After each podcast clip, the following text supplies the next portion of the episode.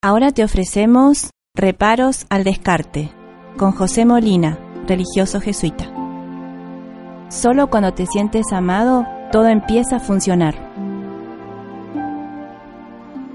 ¿Te preguntaste alguna vez cuál es el sentido de la esperanza?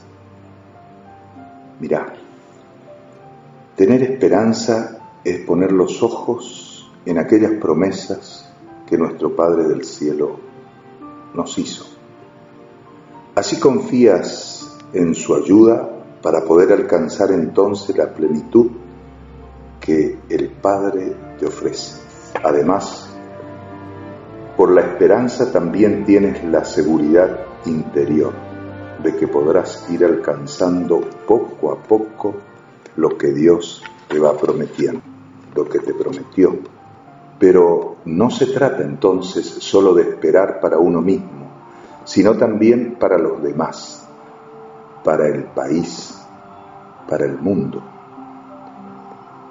Al esperanzado, al que vive en esperanza, le duelen muchas injusticias, muchas miserias de esta tierra, pero confía, confía en que es posible cambiar todas las cosas, porque Dios ha prometido estar siempre con nosotros.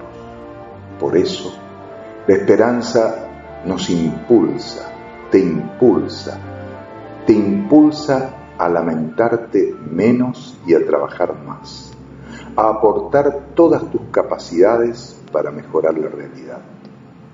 Algunos dicen que lo último que se pierde es la esperanza, porque si uno ya ha perdido esta confianza del corazón, entonces no puede entregarse nunca, jamás se puede entregar al cambio, porque se da por vencido, porque se declara muerto en vida.